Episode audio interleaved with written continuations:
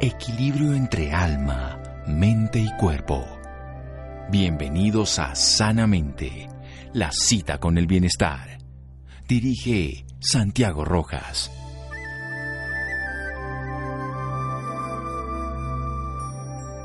La salud es como el dinero, nunca tenemos una idea real de su valor hasta que lo perdemos. Joss Billings. Buenas noches, estamos en Sanamente de Caracol Radio, empezando una nueva semana, pero con un tema muy viejo. Algunos incluso dicen que esta es una enfermedad que puede empezar en los niños, pero que se manifiesta en las personas mayores, donde su nombre es fácil, osteoporosis. Los huesos se vuelven porosos, los huesos se vuelven menos fuertes. Recordemos en los niños que aguantan tantos golpes, pues con el paso del tiempo o producto de esta enfermedad, ya vamos a averiguar por qué, a veces por el uso de ciertos medicamentos, a veces el uso excesivo e inadecuado, por ejemplo los corticoides, o a veces porque no usamos adecuadamente los huesos, quiero decir, no nos movemos, no nos exponemos adecuadamente al sol o a nutrientes que no recibimos en la dieta o tenemos algún tipo de enfermedades desde la infancia, sea lo que sea, nuestro hueso termina generando un estado que no es tan saludable. Y ese estado no tan saludable pues puede generar síntomas, a veces a las personas les duele y todo, pero puede generar problemas mayores, puede generar lo que serían fracturas y las fracturas pues en una persona joven se recuperan fácil, una persona entre más tiempo menos fácil, esas fracturas que llamamos los médicos patológicas. Vamos a hablar de todo esto y vamos a hablar con alguien que sabe del tema, que es toda una autoridad y que nos puede, gracias a su conocimiento, aclarar las dudas y favorecer, entender la enfermedad y favorecer que nosotros tengamos la claridad de qué tenemos que hacer. Aquí no es confiar, es saber, aprender y desarrollar precisamente ese aprendizaje con una experiencia. El doctor Miguel Ángel González es un médico ortopedista y traumatólogo dedicado a la parte geriátrica, o sea, a los adultos mayores, a las personas que tienen traumas, fracturas, todo esto que estamos hablando y por supuesto osteoporosis. Y es además presidente de la Asociación Colombiana de Osteoporosis y Metabolismo Mineral, ACOM, y nos acompaña esta noche. Doctor Miguel Ángel González, es un honor. Buenas noches y gracias por acompañarnos. El honor es mío. Muy buenas noches, Santiago. Bueno, muchísimas gracias por acompañarnos nuevamente y quiero que nos cuente qué significa esto de la osteoporosis. Dígalo usted mejor que yo simplemente estaba introduciendo. La osteoporosis es una enfermedad que se caracteriza por una pérdida progresiva de las reservas de calcio, lo que produce una disminución en la calidad y en la resistencia de los huesos, que a su vez predispone a tener fracturas con traumas menores. Lo más frecuente es eh, secundarios a caídas, pero no solamente las caídas, también eh, levantar objetos pesados eh, o tener accesos de tos en algunos pacientes. Y en general, esto en términos sencillos es la osteoporosis. Sí, es muy claro. O sea, en nuestro huesito, la reserva ósea que está hecha de calcio fundamentalmente, hidroxiapatita se pierde, entonces es menos resistente y sobre todo también tiene los huesos de los niños se llaman en tallo verde. ¿Eso qué es lo que significa y qué significa que en el adulto no pase eso cuando se fracturan? Para que lo tengamos claro, como en ese leño verde. Bueno, hay, hay un concepto interesante que es el siguiente. Eh, al nacer, tenemos una baja masa ósea y una baja resistencia en los huesos. Y los huesos de los niños por eso son más frágiles y tienden a, fracturarse eh, mucho eh, de manera más frecuente y de manera más fácil que, los huesos de los adultos. A medida que los niños eh, saltan, corren, reciben alimentos ricos en calcio, se exponen al sol, esas reservas van aumentando progresivamente y lo mismo su resistencia. Al llegar alrededor de los 18 años, cuando termina eh, la adolescencia, tenemos eh, alrededor de la, del 75-80% de la masa ósea que vamos a tener en la vida. Y ese porcentaje restante lo logramos eh, en aproximadamente a los 30 años. Y eso es lo que se llama el pico de masa ósea el hueso siempre mantiene como un equilibrio. Hay formación de hueso y hay renovación del hueso. En esos primeros 30 años es más lo que se produce que lo que se renueva. Pero después de esta edad, como un proceso normal, lo que llamamos los movimientos fisiológicos, se eh, produce un aumento de esa renovación del hueso y una disminución de la producción. lo que hace que progresivamente se vayan disminuyendo esas reservas. Y en la mujer, con ocasión de la menopausia, como producto de esa deprivación de los estrógenos, se acelera esa pérdida de reserva. Y por eso la osteoporosis pues, es más frecuente y afecta mucho más a las mujeres que a los hombres. Bueno, súper claro todo. Vamos a hacer un pequeño corte y desarrollamos toda esta idea más completa aquí en Sanamente de Caracol Radio. Síganos escuchando por salud. Ya regresamos a Sanamente. Bienestar en Caracol Radio. Seguimos en Sanamente.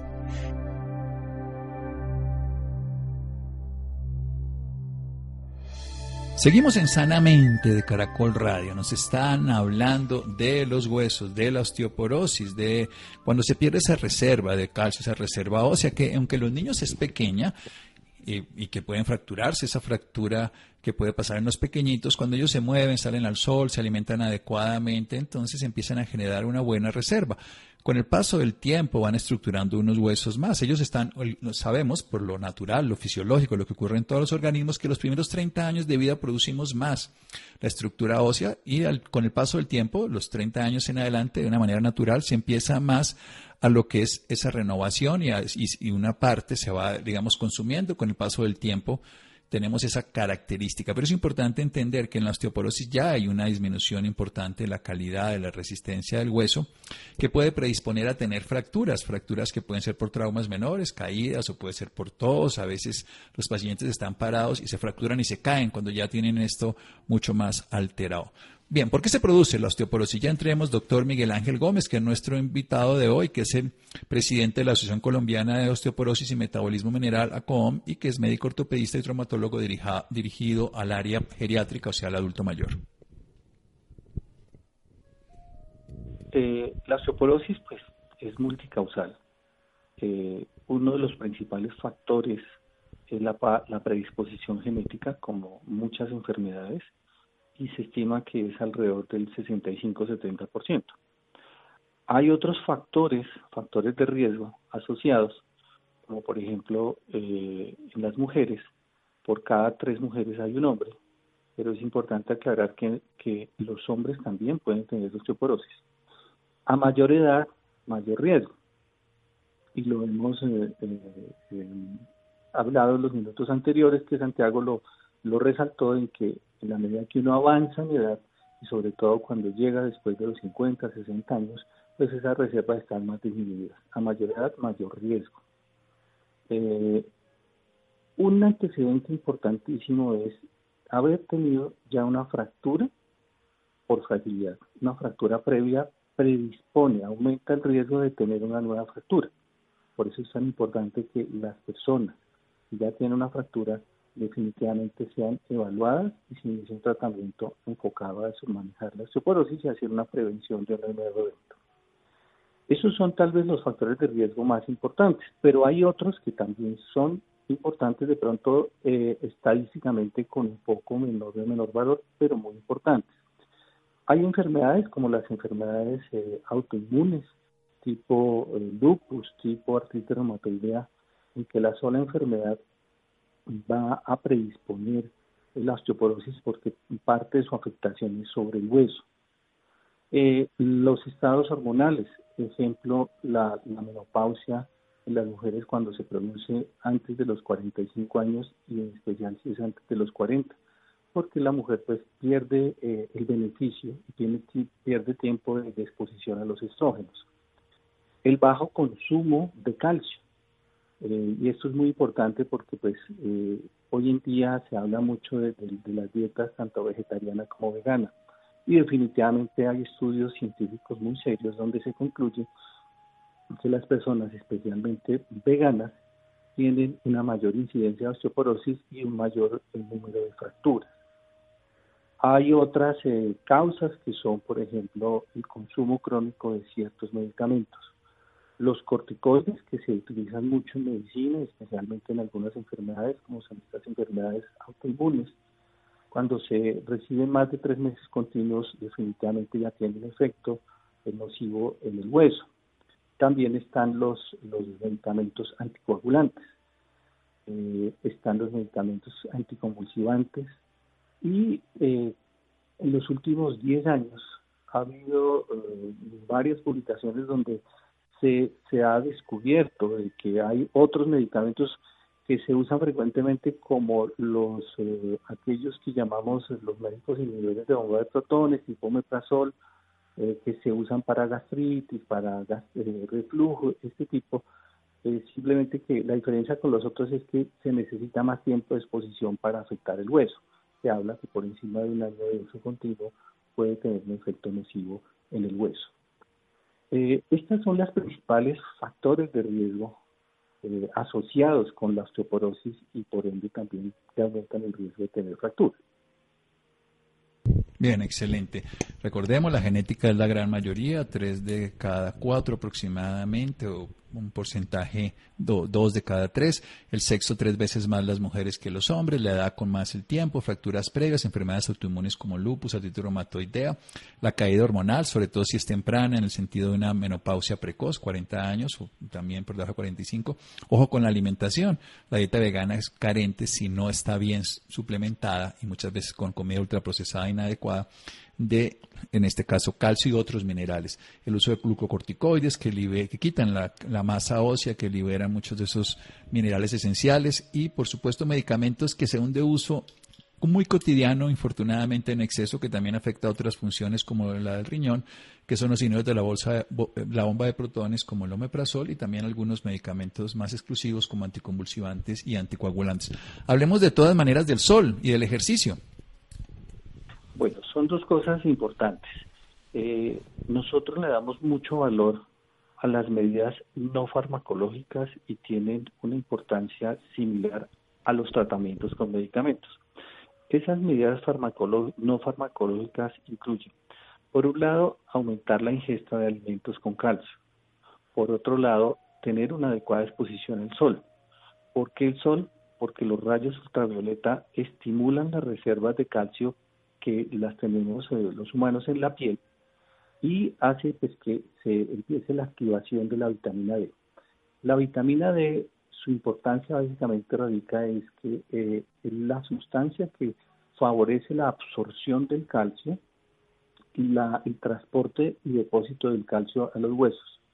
Pero también desde el punto de vista de, de músculos y huesos tiene un beneficio en cuanto que mantiene la masa muscular, la fuerza muscular y el equilibrio. Por eso es tan importante la vitamina D y definitivamente en menores de 50 años la sola exposición al sol es suficiente. En mayores de 50 usualmente hay que utilizar una suplencia de vitamina D previa valoración de qué, de qué valor tenemos, pero debe estar complementada con la exposición al sol. El ejercicio, el ejercicio es muy importante. Favorecemos el ejercicio eh, de contacto con apoyo de los pies. Por eso la recomendación más sencilla es caminar 30 minutos al día, por lo menos 5 veces a la semana. Pero también hay otro tipo de actividades como bailar. En esta época de pandemia eh, ha sido algo relevante porque la gente pues tenía temor de salir y estando en la casa pues puede realizar esta actividad. Eh, pero también eh, reforzamos la idea de que hay que ir más allá de este ejercicio aeróbico que es hacer lo que se llama musculación, que es la utilización de bandas elásticas, la utilización de mancuernas para eh, mantener una buena musculatura. En, la, en alguna analogía muy simple es que cuando uno tiene un tropiezo o se va a caer, lo primero que utiliza son sus brazos. Y si sus brazos están débiles, pues más fácilmente se cae. Eh, lo otro son los ejercicios pues, para mantener equilibrio. Entonces, en resumen, estas medidas no farmacológicas son de importancia eh, relevante, no solamente como parte del tratamiento, sino, sino como medida de prevención eh, para mantener una buena salud eh, musculoesquelética. Muy bien, nos ha hecho una recomendación muy integral de medidas no farmacológicas. Ahora cuando pasemos a la siguiente parte, nos va a hablar un poco de las medidas que ya terminan siendo farmacológicas, pero nos dijo que eran tan importantes las unas como las otras.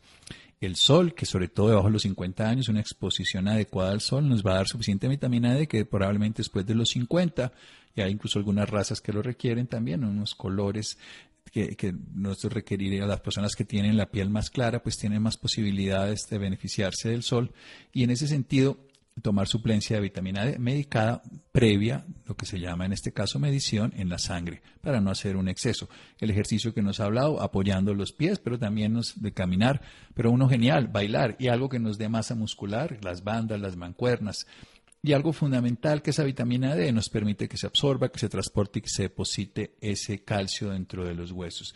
Y nos ha hablado, además del ejercicio, del sol nos ha hablado de consumir alimentos suficientemente dotados de calcio, no solamente los lácteos que lo tienen, hay muchas semillas, hay también hojas verdes, pero lo importante es que la persona sea consciente de que los consume, por eso es el riesgo de cierto tipo de dietas que pueden ser carentes. Vamos a hacer un pequeño corte aquí en Sanamente de Caracol Radio. Síganos escuchando por salud. Ya regresamos a Sanamente. Bienestar en Caracol Radio. Seguimos en Sanamente.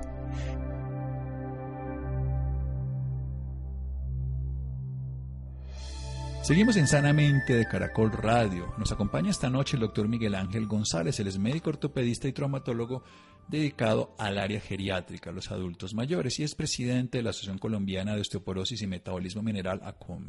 Nos está hablando de los factores de riesgo en esta enfermedad que está la genética en su gran porcentaje, 65-70%, el sexo más tres veces mujeres que hombres. Eso no quiere decir que no nos dé a los hombres, que entre más años es más fácil, si hay facturas previas es un factor de riesgo, ciertas enfermedades como los autoinmunes, lupus, artritis o la caída hormonal, si es muy temprana, por ejemplo una menopausia temprana, ciertas dietas como las veganas, el uso de corticoides que generalmente quita esa condición que, esa que se necesita en el hueso de calcio y también ciertos medicamentos más específicos como los anticoagulantes anticonvulsivantes y uno más común como los inhibidores de la, la bomba de protones, que es en este caso el omeprazol.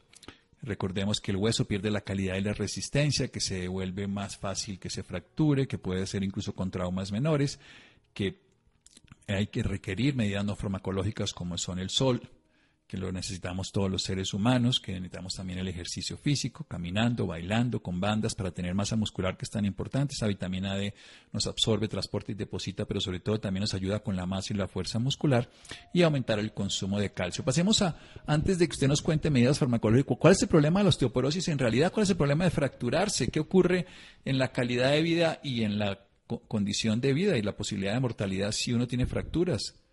Doctor González. Perfecto. Eh, Santiago, primero pues eh, el hecho que uno tenga fracturas eh, con traumas menores ya eso produce una serie de cambios importantes.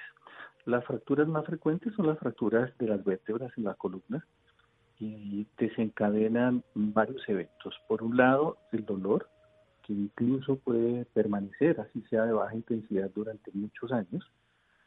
la deformidad, aquella figura que, se ha considerado como arquetipo del anciano con su joroba, eh, usualmente es secundaria a, una serie de fracturas vertebrales que muchas veces no son evaluadas. Y esas fracturas producen una, una disminución de la expansibilidad del tórax y por ende pues una restricción eh, en sus pulmones. Eh, a nivel abdominal también se asocia con un aumento del estreñimiento el estreñimiento en las personas mayores es algo frecuente y cuando se asocia a, secuelas de fracturas vertebrales, pues se vuelve mucho, mucho más eh, severo. Eh, pero también las fracturas vertebrales mm, tienen una, una mortalidad que está derivada de estas secuelas que mencionamos. La fractura que más impacto causa es la fractura de cadera. Primero, cuando se produce una fractura de cadera, eh, en ese momento, en ese evento, se puede perder hasta la tercera parte de, la bolemia que tiene una persona mayor. Hablamos que eh, se pierde cerca de un litro de sangre y una persona mayor puede tener entre 3.000 y 3.500 centímetros cúbicos, entonces por eso se llama tercera parte. Y lo que desencadena todo eso, baja de tensión, baja de perfusión en su corazón, baja de perfusión en su cerebro. Y de ahí en adelante todas las cosas que se derivan. Las fracturas de cadera la inmensa mayoría, por no decir que casi todas, son de tratamiento quirúrgico. El paciente usualmente tiene muchas enfermedades previas, no vamos a esperar a compensarlas todas, pero sí a lograr un estado que pueda ser llevado a un procedimiento quirúrgico que idealmente debe ser realizado en las primeras 48 horas. Eh, después del procedimiento, pues aumentan los riesgos de problemas de formación de trombos en las piernas, que estos trombos se desprenden y puedan migrar al pulmón, al pulmón. También se pueden presentar eh, eh, colapsos de algunas zonas del pulmón, favorecer infecciones, neumonía, infecciones urinarias. y a largo plazo o a mediano plazo sucede que cerca del 40% de los pacientes van a quedar con algún tipo de dependencia para su marcha, bien sea un bastón o bien sea una, un caminador. Entre el 25 y 30% van a morir en el primer año después de la fractura de cadera. Eh, solamente entre 20 y 25% van a regresar a un estado similar al previo a la fractura como vemos, pues son impactos realmente eh, grandes, impactos realmente severos. Por eso es importante prevenir las fracturas, porque las fracturas definitivamente derivan en una pérdida de capacidad funcional, de bienestar. Y algo que es muy severo en las personas mayores es una pérdida de independencia, porque el estar limitado para hacer ciertos movimientos obliga al paciente a que alguien tenga que colaborarle a cosas sencillas del ABC diario, como vestirse, como asearse, como alimentarse. Y eso causa, causa un impacto no solamente funcional, sino emocional de una manera negativa en las personas mayores. Bueno, muy completo y muy preocupante.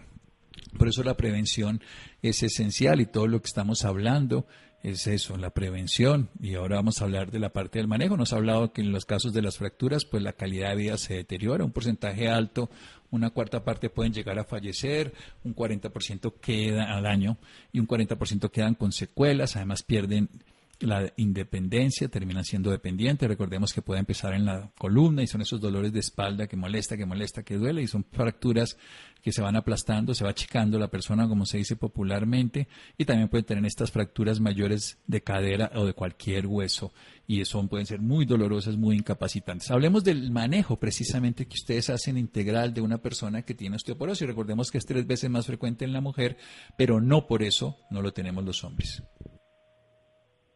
Bueno, eh, el manejo, una parte fundamental, la mencionamos minutos atrás con las medidas no farmacológicas. Otra parte importante es, eh, corregir algunos hábitos inadecuados, por ejemplo, el, consumo de cigarrillo, el consumo de licor, eh, son cosas importantes, mejorar sus hábitos alimenticios, de todas formas, eh, la proteína, tanto la proteína de origen animal como de origen vegetal, es importante para mantener una buena musculatura, porque vale la pena en este momento anotar que, que el músculo y hueso son, son una, una pareja, por decirlo así, que actúan sincrónicamente.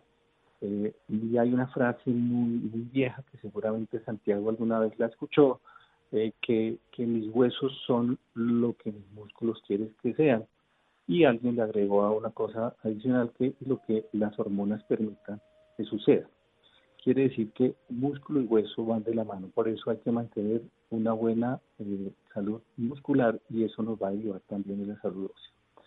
Eh, por otro lado está el manejo farmacológico. El manejo farmacológico quiero hacer énfasis en que debe ser evaluado prescrito por un médico, idealmente un médico que tenga experiencia en este tipo de, tratamientos.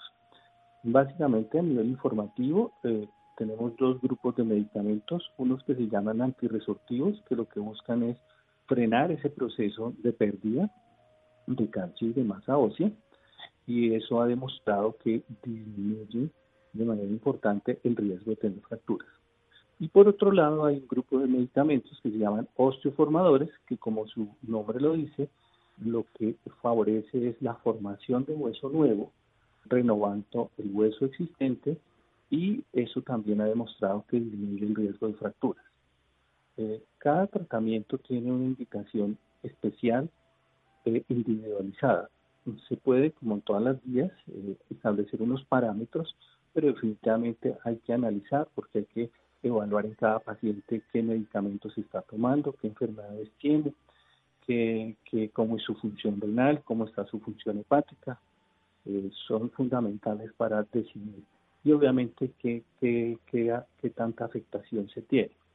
Eh, la osteoporosis, eh, los pacientes siempre le preguntan a uno, doctor, pero ¿qué tanta osteoporosis tengo? Y yo les digo una cosa que es real. Eh, la osteoporosis tiene solamente dos, dos clases. Osteoporosis con fractura, ya se considera una osteoporosis severa, osteoporosis sin fractura. No quiere decir que una sea eh, benigna y la otra no, las dos son igualmente importantes, simplemente que si ya se ha fracturado, pues tienen más riesgo de volverse a fracturar. Pero ambos necesitan cuidado e intervención. Y cuando uno no tiene fractura, el paciente a veces quiere saber, pero es un poquito, es, es moderada o estoy muy grave.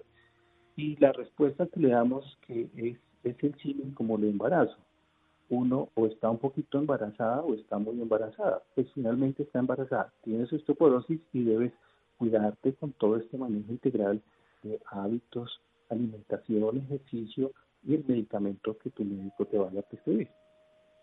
Bueno, si volvamos a lo esencial, es un manejo por parte del médico, pero otro por parte del paciente. El manejo del médico es farmacológico, podrá utilizar o no hormonas en algunos casos, podrá utilizar o no medicamentos, bifosfonatos, eso ya cada uno sabrá lo que tiene que hacer el médico, tendrá sus efectos favorables, tendrá sus indicaciones y sus precauciones, pero también el paciente tiene que hacer de su parte, y esa parte volvemos a lo esencial, lo no farmacológico, sol, ejercicio y el calcio.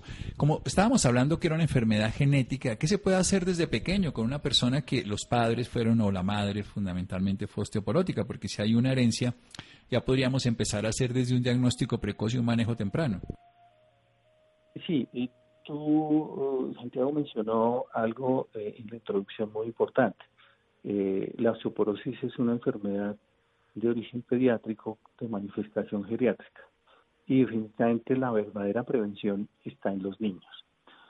Eh, tenemos, infortunadamente, en las últimas eh, generaciones, las últimas décadas, un, cambio eh, comportamental bastante serio. Los niños hoy en día son más sedentarios. el uso de la tecnología pues ha favorecido que tengan menos actividad física, menos exposición al sol y una malnutrición no hablamos de desnutrición, sino malnutrición, la comida que se llama comida chatarra, comida ultraprocesada, comida, eh, bebidas carbonatadas, todo ese tipo de alimentación actúa como un calciúrico, eso que quiere decir que favorece la pérdida de calcio. Entonces, eh, tenemos que mm, tratar, intentar y luchar que los niños tengan una mejor alimentación una menor exposición a ese tipo de productos, evitarlo y decir nunca pueden comer, todos sabemos que es escaso e imposible, pero sí podemos tratar de que sea lo menos frecuente. Y volver otra vez a estimular, a salir al parque, eh, a saltar, a jugar con los amigos, el barrio, el parque así sea dentro del conjunto. Eso es, es fundamental. Recibir el sol. Sí es cierto que el sol puede producir problemas y tenemos problemas serios en, de cáncer de piel, pero hacemos énfasis en que el tiempo de exposición es fundamental. El tiempo de exposición que recomendamos son 15 minutos con la piel expuesta y sin usar bloqueador porque el bloqueador impide la acción de los rayos ultravioleta. Más de 15 minutos seguramente vamos a poder tener problemas de quemadura de la piel pero pasamos de que hace 30, 40 años nos exponíamos demasiado al sol y ahora pues ve uno gente que va a la playa con unos, unos trajes que le cubren los brazos, les cubren las piernas. Y hombre, pues si, no va a durar todo el día en el sol probablemente lo requiera, pero por ratos es bueno quitarlo y exponer, porque el sol es un beneficio. El sol es un beneficio y es evidente que, ya metiéndonos en el tema del cáncer, lo que genera cáncer son las quemaduras solares y sobre todo en personas que nunca se exponen al sol y luego se exponen, sobreexponen un fin de año durante dos o tres semanas. En cambio, las personas que tienen una exposición regular, frecuente, como puede ser en el caso desde los niños, son personas que no van a tener un cáncer de piel y que van a tener todos estos beneficios. Recordemos eso que es una enfermedad infantil en el sentido pediátrica, pero manifestada con el paso del tiempo, o sea que la podemos curar mucho antes de que se manifieste. Y por eso estábamos hablando de todas estas medidas no farmacológicas que son de fácil acceso, están disponibles en el aire, están disponibles en una dieta si somos conscientes de lo que nos alimentamos y sobre todo en la capacidad de movimiento y de fortalecimiento muscular porque los músculos, además de que nos desinflaman, nos dan estructura, nos evitan tener problemas de equilibrio, nos favorecen, el, si hay impactos, tener un colchoncito y nos dan más fuerza para poder salir en algún momento que tengamos una caída. ¿Alguna recomendación? Nos queda un minuto más antes de darnos sus datos, doctor. Bueno, Santiago, la recomendación es que la osteoporosis es una enfermedad que se asocia mucho con el paso de los años, que es una enfermedad controlable, porque quiero hacer esta tratación porque hay, hay personas, sobre todo algunas señoras, que piensan de que cuando tienen osteoporosis es el fin de la existencia y algunos creen que es algún tipo de cáncer.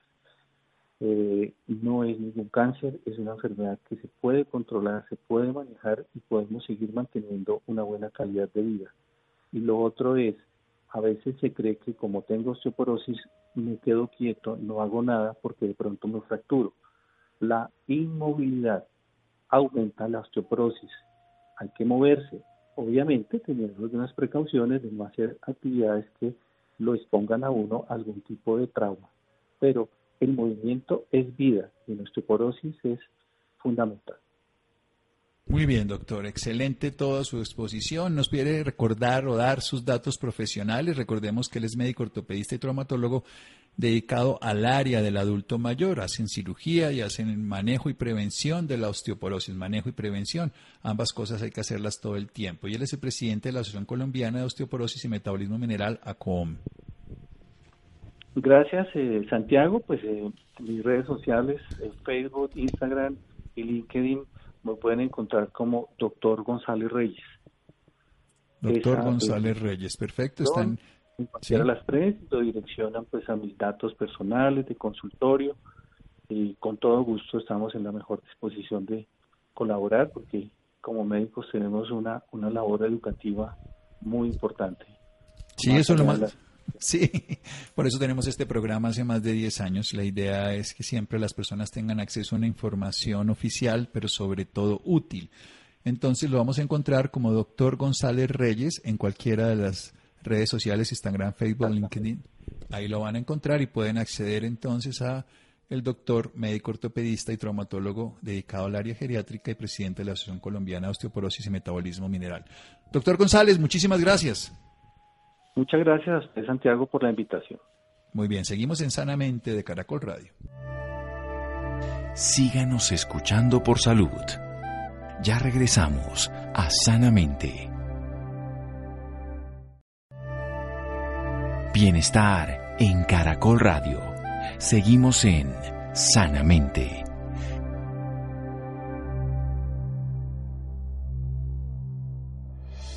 Seguimos en Sanamente de Caracol Radio en las redes sociales, LinkedIn, también en Instagram y en Facebook pueden encontrar a nuestro invitado anterior, doctor González Reyes. Así pueden averiguar sobre este médico ortopedista y traumatólogo dedicado al adulto mayor. Bien, cambiando de tema.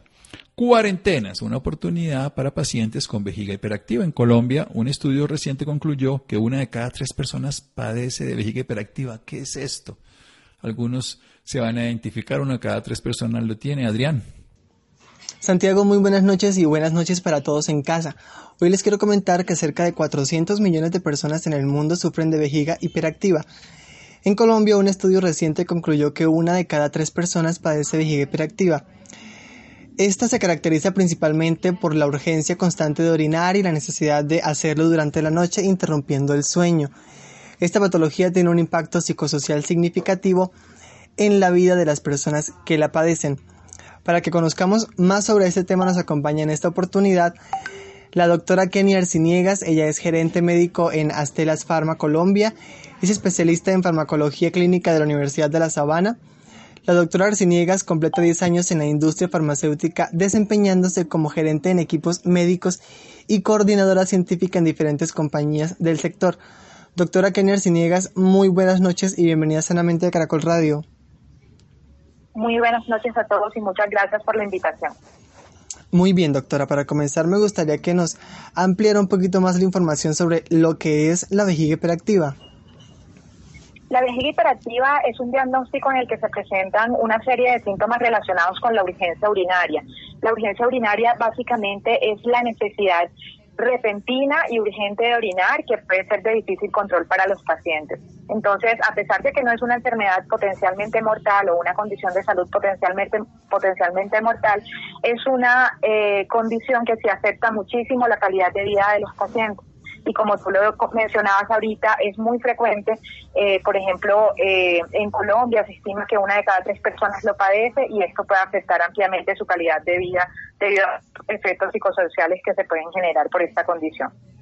Doctora Kenny, ¿cómo podemos saber si padecemos de vejiga hiperactiva? Bueno, de acuerdo a la Sociedad Internacional de Continencia, eh, la vejiga hiperactiva tiene principalmente cuatro síntomas. El primero es la urgencia urinaria, eh, que lo que hablábamos ahorita, que es la necesidad urgente y repentina de orinar, la frecuencia, que no es más que orinar más de ocho veces en el día, la incontinencia urinaria de urgencias, que es una fuga o pérdida involuntaria de orina que se asocia luego de ese deseo repentino de orinar que pueden sufrir los pacientes, y la nocturia, que es uno de los síntomas que más afecta la calidad de vida, porque se trata de levantarse dos o más veces en la noche para ir a orinar, y eso puede acarrear en ciertos pacientes que al día siguiente no sean tan productivos laboralmente eh, y que afecte mucho su, su capacidad de concentración. ¿Existe alguna edad a partir de la cual se, se puede presentar esta patología? Sí, bueno, es mucho más frecuente en adultos mayores. Eh, se habla que en los pacientes de más de 40 años son los más, más proclives a, eh, sufrir esta enfermedad. Claramente hay algunos factores de riesgo en otras edades que pueden también hacer que el paciente sea más propenso a sufrirlo, como eh, mujeres jóvenes que han tenido partos vaginales, eh, adultos mayores que han tenido algún antecedente relacionado con enfermedades de diabetes, enfermedades del metabolismo, obesidad, etcétera. Muy bien, doctora Kenny. ¿Cuáles son estos factores de riesgo que puede presentar esta patología? Entonces, como te comentaba, uno de los factores de riesgo principal es la edad. Luego tenemos también las, enfermedades metabólicas como la diabetes, por ejemplo, eh, partos vaginales anteriores, cualquier condición que pueda afectar eh, el tono de los músculos del piso pélvico, por ejemplo, eh, pacientes que han tenido eh, cirugías abiertas en esta zona, puede, ser en los hombres, por ejemplo, de la próstata, eh, también las hospitalizaciones prolongadas, los cambios hormonales, algunos trastornos neurológicos. o también pueden haber algunas anomalías en la vejiga o enfermedades como el estreñimiento pueden, pueden ser factores de riesgo relacionados con esta con este síndrome. Doctora Kenny, hace un momento nos hablaba sobre eh, la carga psicosocial pues, que pueden presentar los pacientes de esta patología. ¿Podemos ampliar un poquito más la información sobre esto? Claro que sí, hay una hay una afectación muy amplia de efectos psicosociales que, puede generar esta patología. Principalmente los pacientes eh, pueden pueden tener eh, disfunciones sexuales, por ejemplo, alteraciones en su en su desempeño marital, disminución de la productividad laboral debido a bueno altos índices de ausentismo, e importantes episodios de depresión y ansiedad eh, estos pacientes limitan mucho sus actividades sociales, ya empiezan a pensar en que si no tienen un baño cerca, para ellos no va a ser fácil estar tranquilos y entonces prefieren no salir de casa o cuando salen empiezan como a trazar mapas mentales de dónde pueden encontrar el baño más cercano eh, y claramente limitan, por ejemplo, viajes largos este, y otras actividades que pueden eh, ausentarlos de, tener un baño a, a la mano, ¿no? Hay otros pacientes que también empiezan a adaptarse a estos síntomas y empiezan a usar, por ejemplo, absorbentes o pañales, empiezan a usar ropa holgada o oscura para tratar de que no se note